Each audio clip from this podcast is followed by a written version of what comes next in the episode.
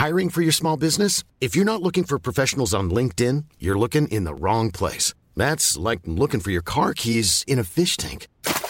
LinkedIn helps you hire professionals you can't find anywhere else, even those who aren't actively searching for a new job but might be open to the perfect role. In a given month, over 70% of LinkedIn users don't even visit other leading job sites. So start looking in the right place. With LinkedIn, you can hire professionals like a professional. Post your free job on linkedin.com slash people today.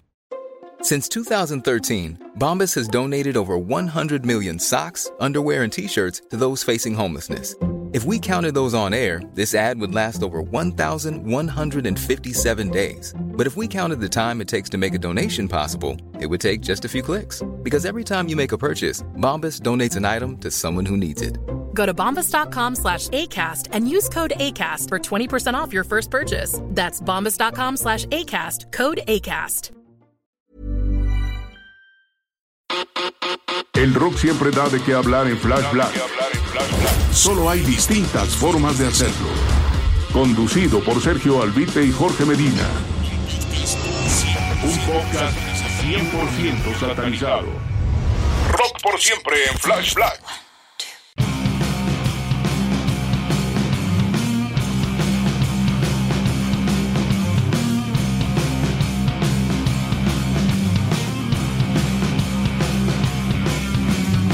Bienvenidos sean todos ustedes a esta tercera emisión, tercera edición también de Flash Black, directamente para el mundo desde las redes. Y bueno, su servidor Jorge Medina los saluda como cada jueves, cada 15 días. Y por supuesto, mi estimadísimo Serge Albite está aquí acompañándome.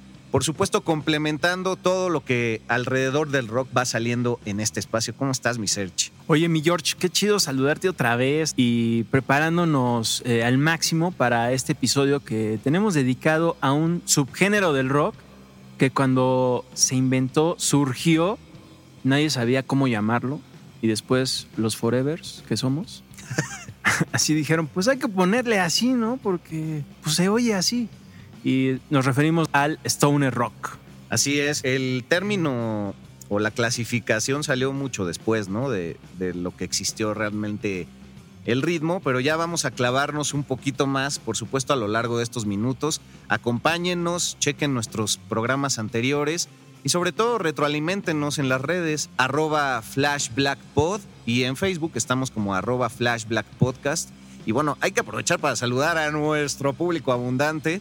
Sobre todo nos están escuchando mucho en Estados Unidos, sorprendentemente. Nos han escuchado en Francia, nos han escuchado en Paraguay, en Brasil, en Irlanda, en Inglaterra. Entonces, pues para allá, quienes sean ustedes, un becho, un abrazo. Así es. Iba a decir sayonara y esas cosas, pero a Japón todavía no llegamos. Pero buongiorno, aunque es en italiano.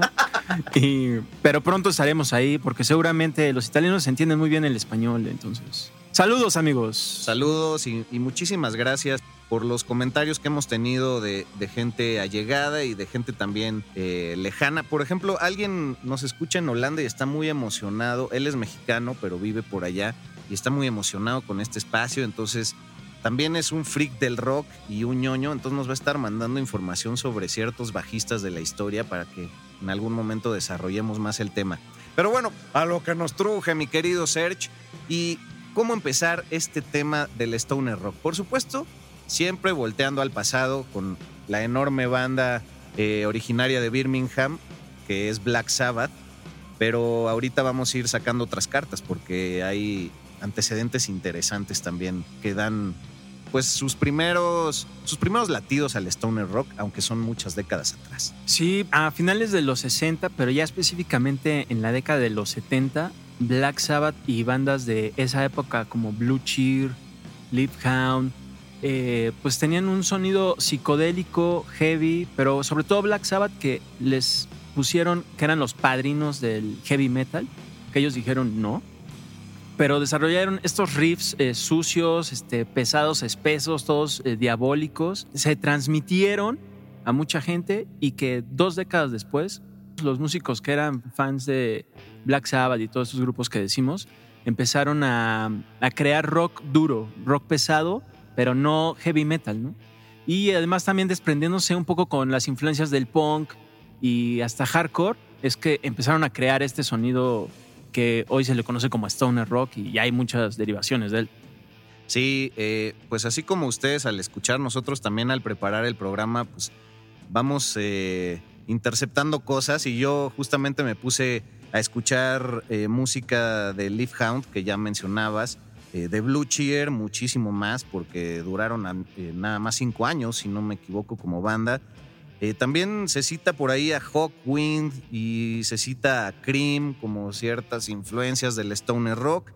Y hay una banda que me gustó mucho también que se llama Sir Lord Baltimore, que es del 69 y es justamente pues cuando Black Sabbath estaba rompiendo todas pues todos los pronósticos de lo que podían generar a futuro, porque en el presente ya eran bastante polémicos, pero lo que se fue desprendiendo y bueno, pues llegando hasta los noventas y en California, en el otro lado del mundo, se acuña este estilo del rock que sí, ya decías, unos riffs espesos y todo ese tipo de cosas, pero también viene mucho de la capacidad que tuvo que explotar Tony Iommi eh, al interpretar la guitarra, ¿no? Siendo él el guitarrista de Black Sabbath, para los que no lo ubican.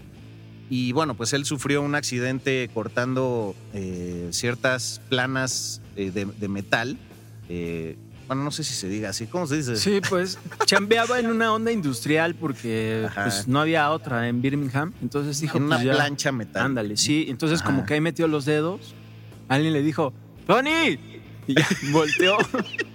volteó y ahí se fue, se fueron las puntas de los dedos. Las yemas, sí. Exacto, las yemas. Y este se tuvo que adecuar pues, a lo que después pudo con unas como prótesis, casi como los dedales estos para coser. Por eso él pide sus huevos sin yemas. no es cierto. Esperemos que le llegue el chiste. A ver, qué opina él. Sí, usa exacto unos dedales este, plastificados. Y también soltó un poco las cuerdas, lo que hace que tengan pues este, este cuerpo, los sonidos en sus riffs que son legendarios. Sí, la entonación. Eh, ya, también es un guitarrista zurdo. Que, ah, Bueno, que obviamente eh, en el mundo hay muchos, pero Tony Iommi es de los más reconocidos por la música que creó con, con ese estilo que era muy raro ver en esos tiempos, ¿no? Jimi Hendrix era diestro, igual Eric Clapton. Todo claro, y, siendo, siendo zurdo tiene más complejidad usar la, derecha para tomar el brazo de la guitarra, porque pues ahí es donde viene todo el acomodo de, dedos, ¿no? Para, el, para los distintos solos y acordes y demás. Y bueno, pues así como Jimi Hendrix, que también era zurdo, pues uno, uno de, los, de los grandes zurdos de la, de la historia, que son muchísimos y que creo que también podríamos anotar ese programa especial, guitarristas zurdos de la historia, ¿no? Pero bueno, eh, regresando al tema de Black Sabbath, también curiosamente el Stoner Rock, que por supuesto, advertencia para todos, este programa sí es explícito porque el el término acuñado pues sí tiene que ver con el cannabis y con la marihuana, obviamente por bajarle este tempo a la música, así como pasó con el ska, ¿no? En su momento que dio paso al reggae, pues bueno, muchos años después el, metal y todo este tipo de expresiones dieron paso al stoner rock. ¿Y a qué iba con esto? Ah, claro, a que en su tercera producción, el Master of Reality, eh, es el disco multicitado más para el Stoner y en particular la, la película de, película, perdón, la canción de Sweet Leaf, ¿no? Que empieza con un tosido muy característico. Sí. De hecho, Guayno, Scott Guayno, eh, Weinrich, que es eh, guitarrista de The Obsessed y otros proyectos, que también es una banda a, a la que se le acuñe el término Stoner, dice que realmente en este disco, pero específicamente con la canción que mencionas, eh, es donde realmente nace el stoner rock. Claro, y es una oda a la marihuana en sí, la canción también, con ese tosido de, de, mota regañona. Sí, después de que le hace el jalón así. bueno, y decir que, por ejemplo, en los 70, en esta época de Black Sabbath y todo, el, rock, eh, e, este tipo de música que hacían ellos era ácida, era psicodélica y como que también muchos escuchas lo usaban para viajarse con las drogas, que como dices es, es, fue fundamental para que se le determinara el nombre de Stoner Rock. De hecho, Stoner se le dice a los que fuman extremo, o sea, acá, a los que sean buenos pipazos, Sí, que, que se la viven prensados al bongo, cosas Ajá, así. sí. Y, y que ya es el, el estado donde estás tirado en, en un sillón escuchando música a todo volumen y viajadísimo, ¿no? Nos han dicho. Y que te quedas jetón. Bueno, o sea, no te digo a ti, sino en un ejemplo así de, si fumas y bien, te quedas jetón, puede ser No, en un también sillón. nos han dicho. Puede ser, ¿no? puede ser. Sí, y, y curioso que, que fue en el otro lado del mundo, en California, en un desierto, eh, donde empiezan a surgir pues todos estos tonos mágicos. Y a partir también pues de un viaje muy personal que tenía una banda originaria de Palm Springs, que se iban al desierto de Mojave, se pasaban toda la noche llameando. También dicen que eran noches muy lisérgicas y bueno, lo lisérgico eh, se acompaña generalmente también de lo canábico y así fue como Cayus en los albores de los noventas empezaba a darle ahí a pues a, a, a todos estos ritmos y, y hasta dónde llegó, ¿no? Digo, ya, ya, ya develé el nombre, pero pues es que Cayus es la piedra fundamental.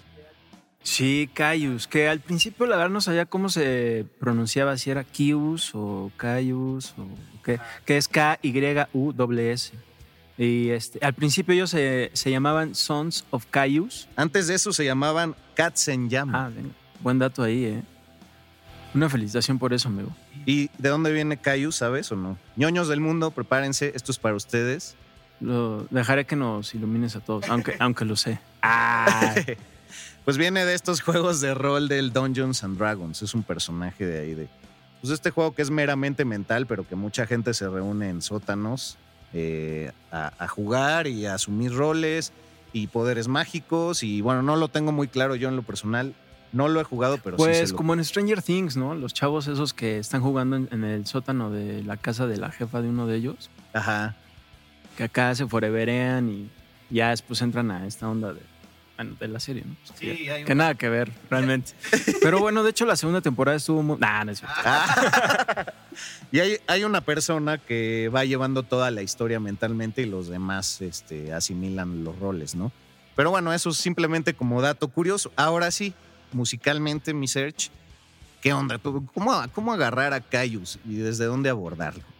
Bueno, pues mencionar que si alguien es fan ahorita de Queens of Stone Age, ten- tendría que darle crédito sin duda a Cayus, porque esta es la banda de donde surgió Josh Home. Que bueno, en realidad se dice Josh Homie, pero todos acá lo conocemos como. Le Homie. decimos acá mi homie.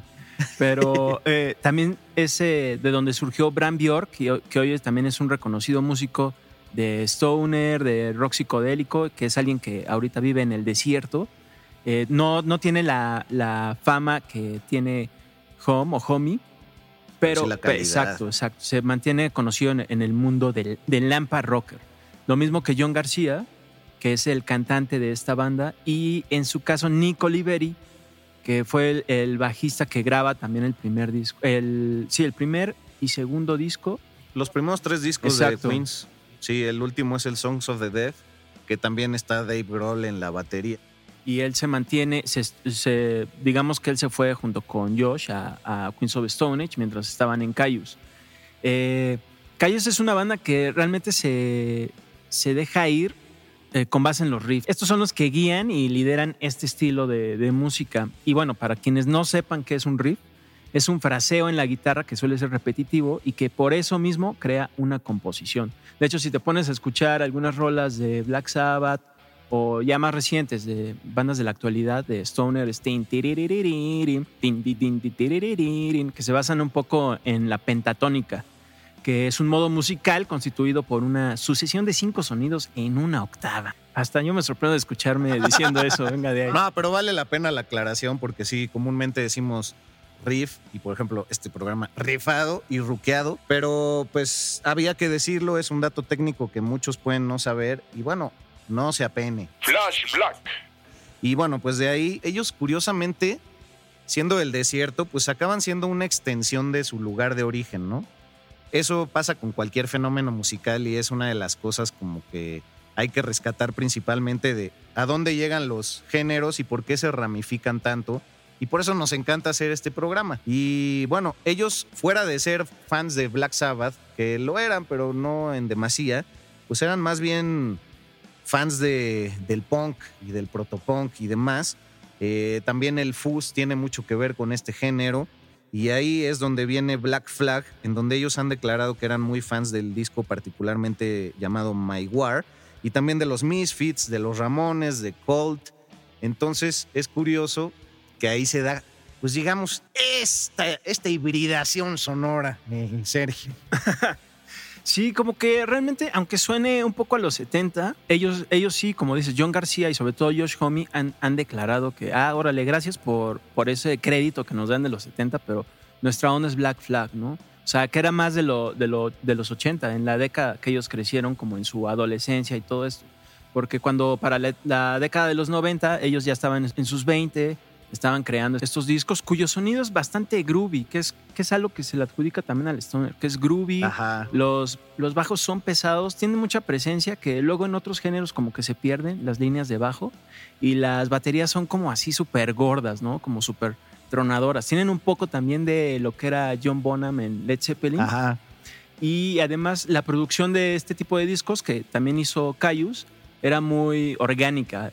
Es, decir, algunos le dicen que era una producción barata, pero pues, realmente era muy orgánica, muy sencilla, que se escuchara como, como es, ¿no? Cuando tú vas a casa de un amigo, escuchas a alguien tocar la batería, que así se escuchara y que no estuviera este, pasada por mil filtros en el estudio y que se escuchara así como irreal, ¿no? Sí, es, es un riff que lleva el peso de la canción y del cual no te puedes bajar porque tiene un power groove súper notorio y súper llegador para los amantes del rock y todos aquellos que día con día van incorporándose.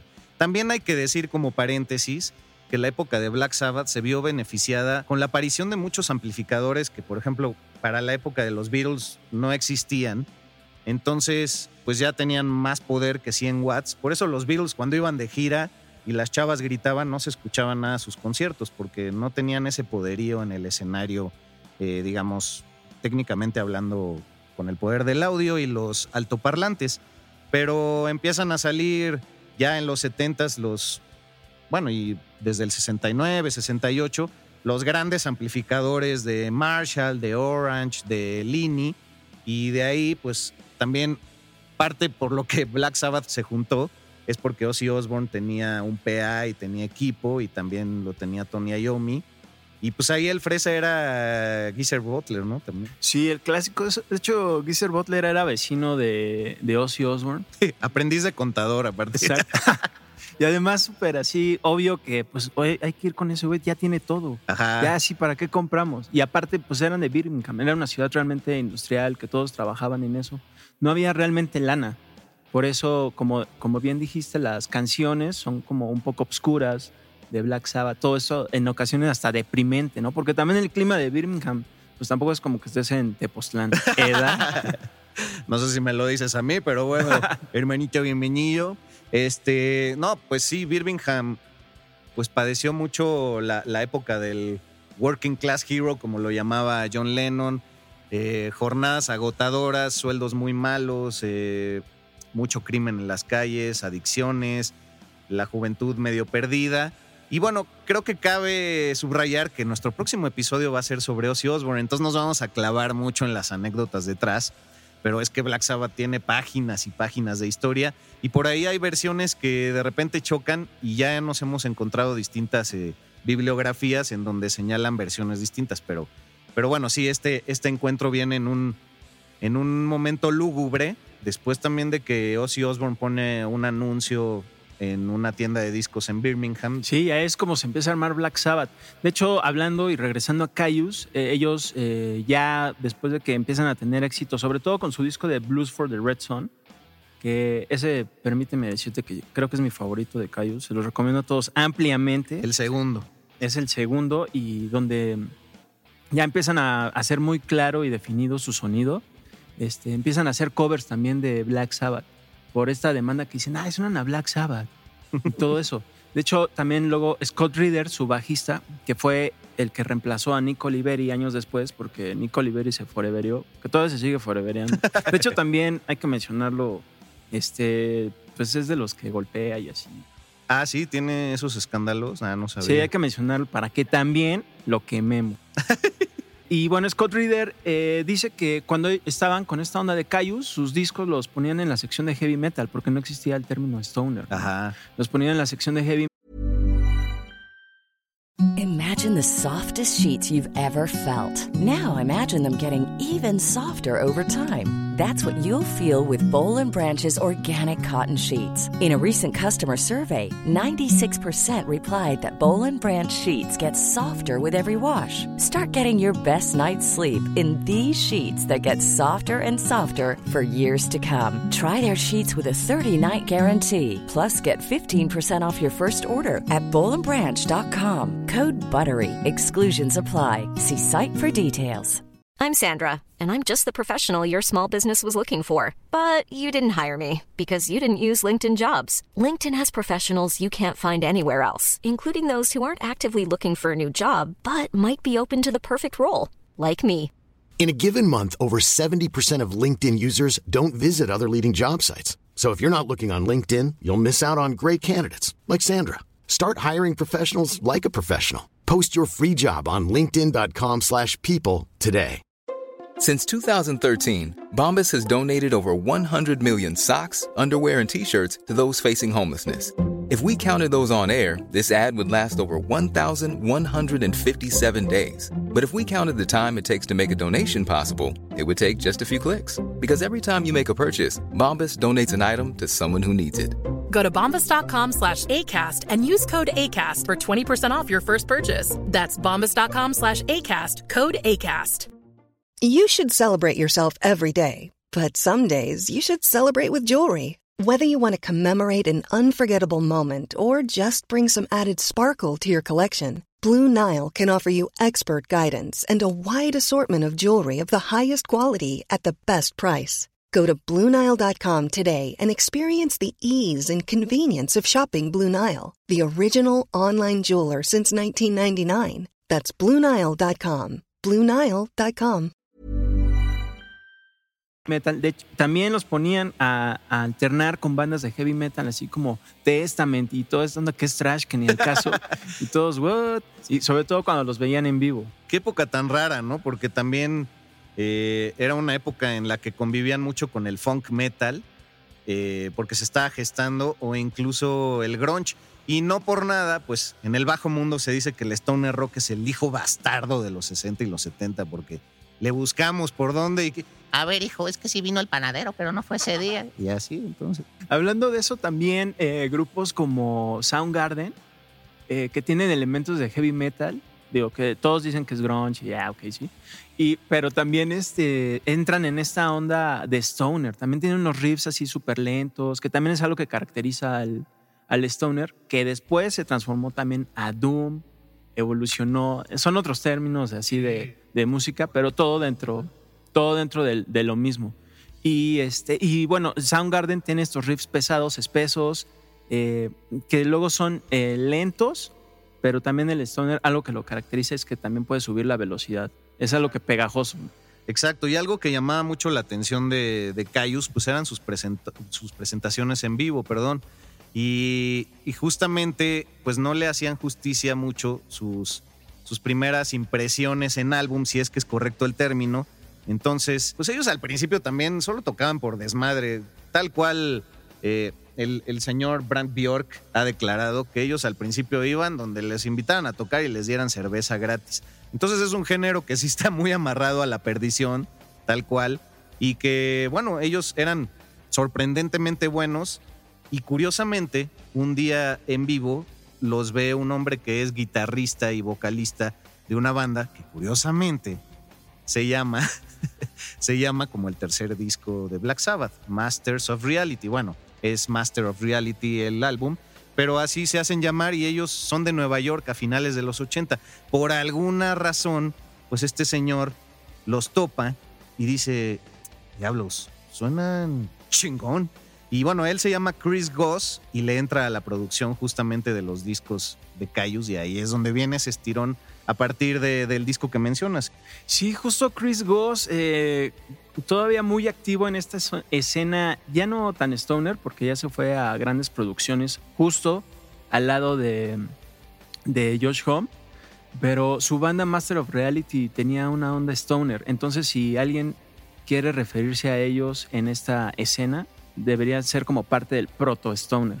Y gran discografía, ¿eh? Y, de hecho, eh, uno de los bateristas de Cream entra a tocar con ellos a partir de su segundo álbum, que se llama Sunrise on the Suffer Bus, ¿no? El amanecer en, el, en el camión del sufrimiento, que está muy bueno.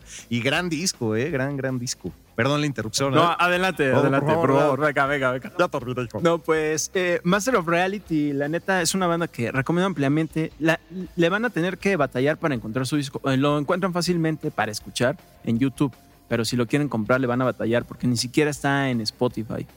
Eh, Chris Goss es una gran referencia que se puso a, re- a producir a Caius. Y a raíz de eso también vienen un chorro de bandas más en, en California, que pues entre ellas Fu Manchu, Ajá. eh, que también son este, de, de, esta, de este estado. Sí, aunque es de la región más playera, ¿no? Entonces también le entran como este rollo del skate, del fuzz, más garachero de repente. Y ya para, me parece que es el cuarto disco, el de Action Is Go, es cuando se incorpora Brant Bjork, que era el baterista de, de Caius. Sí, como que todas estas bandas están relacionadas. Bram Bjork se sale de Gaius, este, entra otro baterista que después se volvió el baterista de también de Queens of Stone Age en los primeros discos de esta banda. Y entre todos ellos empiezan a hacer como esta escena de Stone, Stoner rockosa sin querer, ¿no? Así todos así, oye, como que ellos suenan este, como a nosotros, ¿no? Hay que invitarlos. Sí, sí, no, sí, sí, ya. Entonces hacen toda esa onda, eh, se empiezan como a jalar a músicos entre ellos, este, también empiezan a salir en otras partes de- del país como Monster Magnet. Ajá, como Sleep. Y bueno, también hay que decirlo, hay una banda que es antecedente de todas estas grandes expresiones del stoner rock, pero que no tiene ni un disco editado o al menos encontrar sus demos es una friega. Ya mencionabas que Scott Reader, que era parte de esta agrupación llamada Across the River, eh, fue el que suplió a Nico Liberi en el bajo tras su salida. Pues bueno, Scott Reader formaba parte de esta agrupación en donde, bueno, simplemente en YouTube nada más pudimos encontrar el, el demo de, de Across the River que tú muy atinadamente notaste que muchas de sus canciones son de, bueno, son eh, de Cayus también. Sí, una de ellas, eh, precisamente la que abre este demo que mencionas, que afortunadamente lo puedes encontrar en YouTube y lo vamos a publicar en nuestras redes para que también se den un quemón. Está muy bueno. Es la canción de Eno, que está en- el disco de Welcome to Sky Valley, que también es un lugar muy representativo en el, en el desierto californiano. Para- y justo para este, hablar del stoner rock eh, de Cayus, por eso su portada de este disco es el letrero de, del desierto de Sky Valley. Eda. Bueno, entonces lo que decía es que la canción Eno, Eno de Cayus en este disco es original de esta banda que mencionas, Across the River, y le dan los créditos correspondientes a Across the River. O sea, la coberean haciéndole un homenaje. Exacto. Y el guitarrista de Across the River también tiene participación en la grabación de, de esta rola en específico y, la, y la, también la acreditación se le da a Scott Reader y a él como los compositores, ¿no? Y por ejemplo, Josh Home pues ya, ya, no, ya no metió mano ahí, ¿verdad? y justo por eso mismo de la composición, ahí ya se empezó a hacer pues, unas broncas en que, oye, pero pues, ¿qué onda? Tú te llevas todos los créditos porque tú compones y también te llevas toda la lana. Y ahí empezaron los líos entre, entre Cayus. Por ahí a mediados de los 90 todavía sacaron un par de discos más. O un, un disco más sacaron. Y crece el de And the Circus Lives Down. Ajá, ese fue el último. Y donde ya, ya no- tampoco está eh, Bram Bjork. Ajá, como que con el título del disco de El Circo Abandona el Pueblo, eh, pues anuncian un poco su terminación. Y bueno, hay un best of por ahí que se llama Muchas Gracias, que reúne todos los mejores tracks de Cayus. Así es que si lo quieren checar, pues está en todas las plataformas. Ahora, ya hablabas de esta ansia y de esta hambre de experimentación.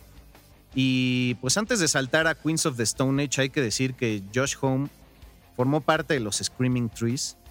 eh, estuvo tocando ahí eh, la guitarra, por supuesto, y sus artes vocales se van perfeccionando a partir de que él crea las sesiones del desierto, o mejor conocidas como las Desert Sessions, que en un año sacaron seis volúmenes de discos.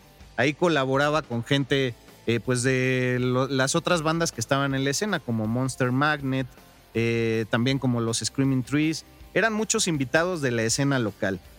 Del 98 al 99 sacan seis volúmenes y luego en el 2003 como que ponen en pausa el, Desert Sessions y bueno, curiosamente a- el año pasado en 2019 pues ya hicieron el volumen 11 y 12 en donde ya hay gente como Les Claypool y Billy Gibbons, nomás por decir algo.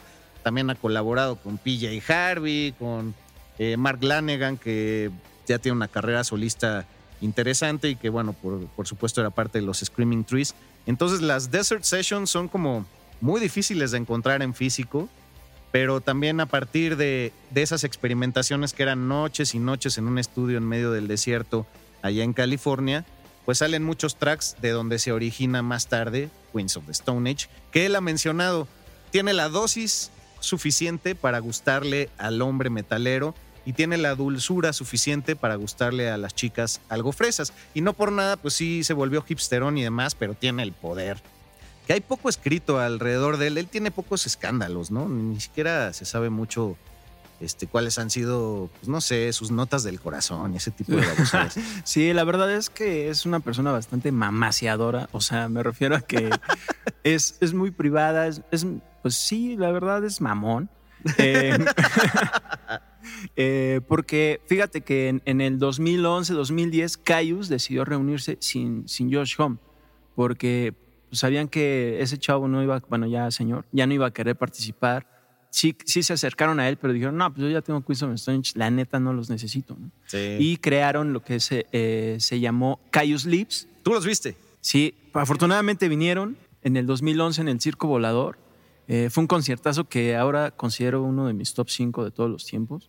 Y bueno, quien vino en, el bajo fue Nico Liberi. También cuando tenían problemas de que Nico Liberi, justo por eso mismo que mencioné, que estaba en broncas con la ley, eh, no podía estar en, el tour, entonces metían a Scott Reeder. Y bueno, quien estuvo de guitarrista fue el músico que usaba John García en su banda solista para reemplazar a Josh Home. Y la verdad, no reemplazar, pero eh, ejecutaba bien lo que eran las, canciones de Caius. Hablando de esa reunión, Josh Home hace unos dos o tres meses eh, dijo que él estaría dispuesto a reunirse con Caius. No, y es un gran, gran, gran guitarrista, eh, Josh Home. A mí sí me, sí me gustaría verlo también, pero yo creo que hay ahí intereses más económicos porque sabe que, que este término ya se acuñó y ya tiene muchos fans. De hecho, se le atribuye a un compilado de grandes éxitos del Stoner el, el haber llegado al nombre genérico de Stoner Rock, porque en 1997 la Roadrunner Records saca este compilado llamado Burn One Up, Music for Stoners. Así es de que préndete uno, música para stoners o pachecos o, o como dicen en Brasil, macuñaros. Porque la macoña pues es la marihuana, ¿verdad? Sí. Fíjate que también muchos músicos del Stoner, entre ellos nuevamente Scott Reeder, dice que, que los que fumaban eh, marihuana este, lo disfrutaban mucho sus discos. Pero también, para no caer en el cliché, si no fumas, si no conoces nada de esa cultura y así, también es muy probable que sus discos Te te, enganchen. exacto, te enganchen, te gusten, te claves. Y además eso, ¿no? Que no es música para virtuosos, es sencilla, es pegajosa y además te hace sentir un chorro, ¿no? Flash Black. Un podcast 100% satanizado. Oye, hemos, hemos saltado sin querer a otra banda que, que compartía la escena junto con ellos y que pues sí eran, ellos sí eran unos marihuanazos, pero hijos tirados a la... Y estoy hablando de Sleep, que pues es, es una tercia que la verdad se ponían tan hasta la madre que ya nadie los quería invitar, que, que- que- pero ellos sí acuñaron mucho el término canábico para los títulos de sus discos, de sus canciones, pero se ponían tan mal que quizá eso eh, pues impidió que crecieran muchísimo más como nombre de banda y, y se hicieran más famosos, ¿no? Pero sí tienen una discografía interesante que si no me equivoco, si no me equivoco también a principios de los 90 fueron tres discos y ya tuvieron que pasar unos cinco o seis años para el siguiente. Sí, hicieron, además en esos, en esos discos que mencionas, entre ellos Dope, Dope Smoker, Que ya es su regreso, ¿no? En 2003. exacto. También está el de, de la década de los noventas que es eh, Holy Mountain. Ajá. Eh, en, en estos discos te puedes encontrar canciones eternas, eh, hasta casi de 63 minutos, lo cual es algo también que se le atribuye al stoner rock porque es algo eterno, así forever, con el que te puedes... Caleidoscópico, digamos, ¿no? Caleidoscópico. Exacto, con el que te puedes viajar, te puedes quedar admirando su porta- la portada de su disco, cuando antes hacíamos eso, de sacar el librito y hojearlo, y al mismo tiempo escuchar las rolas. Ellos se separaron, eh, después eh, su guitarrista formó una banda de sludge, sludge metal, eh, que se llama High on Fire. Este, me refiero a Matt Pike. eh, y bueno, el sludge también es algo que luego deriva del, del stoner. Pasan los años y luego se vuelven a reunir, hacen algunos conciertos. Vinieron a México en el 2019 este, al festival Normal o Normal. Y, y eso fue también pues, un hito para todos los stoners mexicanos, porque fue así, no manches, sí, va a venir Sleep. O sea, porque son de esas bandas que jamás creíste que ibas a ver en vivo. Y bueno, el- y el, también el año pasado sacan un disco que ocurrentemente lo sacaron en, en el, el 20 de mayo, que es el 420, que se, se, atribuye, se atribuye mucho a esta onda del cannabis. El ADN del rock está en Flash Black. Bueno, entonces recapitulando, eh, el stoner rock surge, en California, pero se va extendiendo. Es por eso que incluso ahora, eh, pues bandas de Maryland como Clutch son tan famosas también, que se les atribuye el género junto con otras eh, fusiones. Eh, Red Fang, muy importantes Ah, Red también. Fang, qué buenos son. Los pudimos ver en el Alicia Sí. 2018, si no me equivoco. 2018, exactamente. Sí. Que bueno, eh, es que la Alicia ya como... Casi moríamos. No, Hubo sobrecupo. y aparte es, es un antro que parece que tiene vida propia porque suda por sí mismo.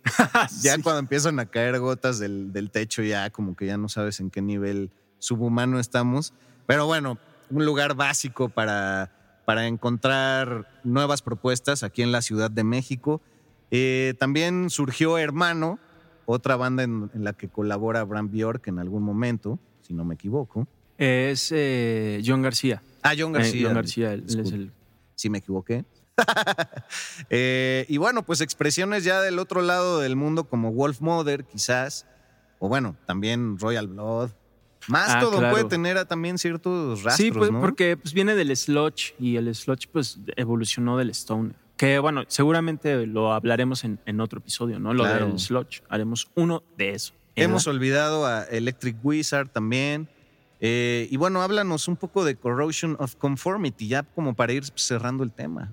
Ah, muchas gracias, amigo. Qué bueno que lo, que lo citaste porque Corrosion se convirtió en una banda de stoner, pero empezó como un grupo de crossover que metió hardcore, trash, punk. Eran un trío nada más, eran súper pesados, agresivos. Llegó Pepper Keenan como guitarrista. Eh, hicieron, hicieron otro disco eh, donde él nada más era pues, un músico ahí, ¿no? Nada más tenía que tocar la lira. Después le dijeron, oye, pues échate una rola, ¿no? Cántala. Ah, sí, va. La, la, la cantó y, des- y al siguiente disco corrieron al, al cantante que tenía la banda. Él se convirtió en el frontman e hicieron un disco que hasta ahora es eh, pues básico en el stoner rock. Se trata de Deliverance. Y si también le quieres entrar un poco al stoner rock y al stoner metal, entonces tienes que empezar por Deliverance de Corrosion of Conformity. Eh, también puros riffs sencillos, básicos, este, con batería, eh, bajo, eh, voz y guitarra, que es lo, es lo usual para una banda de stoner rock. Y pues de ahí con ese disco despegaron, se hicieron amigos de Metallica, hicieron giras juntos y ellos yo creo que son de los más representativos del stoner metal antes que stoner rock, pero sin duda son básicos en la escena. Bueno, pues para eso tenemos nuestro famoso playlist con cada episodio. Entonces, pues para muestra basta un botón y un hipervínculo, ¿por qué no? Entonces, en la descripción del programa ustedes encuentran directamente la liga para nuestro playlist, al cual le echamos muchas ganas. Por favor, no se lo fusilen por ahí, luego est- estos datos los usen como propios.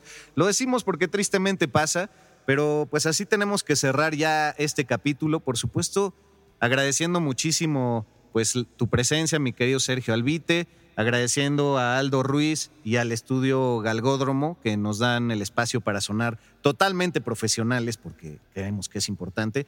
Y bueno, pues su servidor Jorge Medina de este lado del micrófono. No olviden seguir las redes, eh, arroba flashblackpod.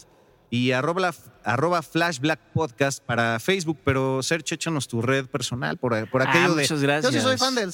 Sí. Pues en Twitter e Instagram me encuentran como arroba albuitre con B de vaca y pues ya nada más en eso estoy. Eh, ¿Cuáles son las tuyas, mi George? Por favor, compártenos. Pues a mí me encuentran como arroba Medinaudio en Instagram y en Twitter y pues ahí en Facebook. Creo que ya, bueno, se lo digo, se lo digo a mis tías porque ellas sí me buscan. Ahí, George Medina con doble L O R C H. Ok, pues muchas gracias, mi George. Estuvo muy chido. Ahorita nos vamos a dar unos pipazos para complementar el programa de Stoner Rock. Y, y además decir que este merece un volumen 2 y quizás hasta un volumen 3. Ya veremos cuándo. Sí, pues muchísimas gracias a ti. Y bueno, pues tengan una excelente semana y sigan, sigan nuestras redes y sigan escarbándole a todo el material que estamos, que estamos intentando, pues me- meterle jiribilla, meterle búsqueda. Sobre todo aquí es un ambiente más familiar. No por nada las chelas, porque si vamos a hablar del desierto, aquí mira, nos hidratamos. En fin, pues muchísimas gracias y hasta pronto. Rock por siempre en Flash Black. Conducido por Sergio Albite y Jorge Medina. Flash Black. El ADN del rock está en Flash Black.